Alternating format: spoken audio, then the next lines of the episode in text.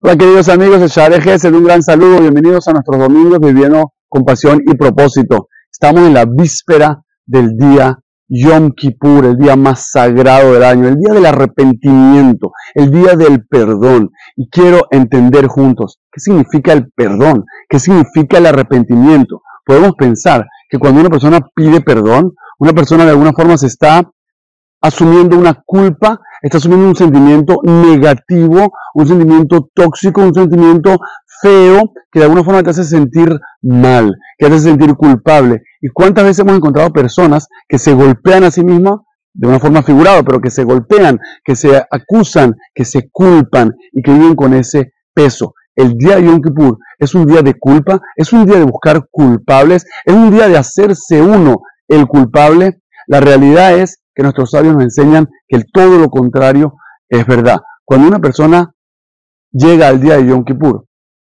el principal sentimiento que tiene que embargarlo no es la culpa, es la responsabilidad. Es el sentimiento de saber de que yo soy responsable de mis actos. Yo asumo la responsabilidad.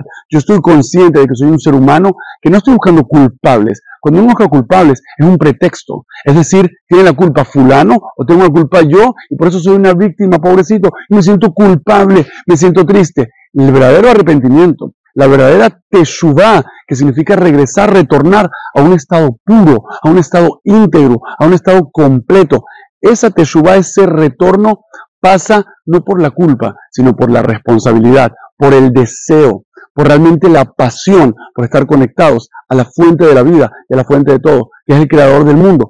Ese es el verdadero arrepentimiento. Y nosotros vemos que nuestros, años, nuestros sabios enseñan, el Rambam en el, en el, el Rambam en el enseña que la persona que se arrepiente verdaderamente, que hace teshuva verdaderamente, cambia y se transforma en un nuevo ser humano.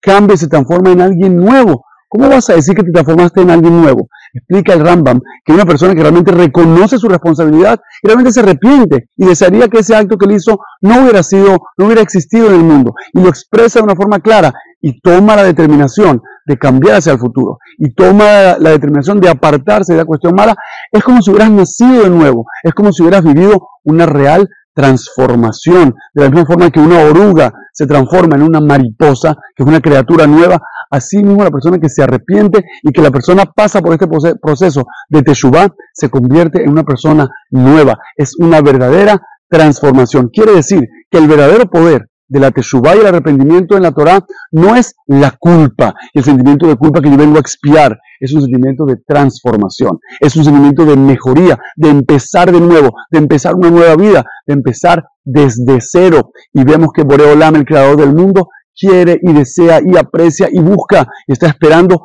este acercamiento, está buscando esta cercanía, está buscando que nosotros vengamos con esa actitud de que Boreolam, ayúdame, vengo a transformarme, vengo a ser nuevo, vengo a limpiarme para ser alguien nuevo totalmente. ¿Y cuántas veces nosotros mismos no creemos en eso? ¿Cuántas veces nosotros mismos nos privamos de empezar un proyecto, de empezar un cambio, así sean cosas pequeñas?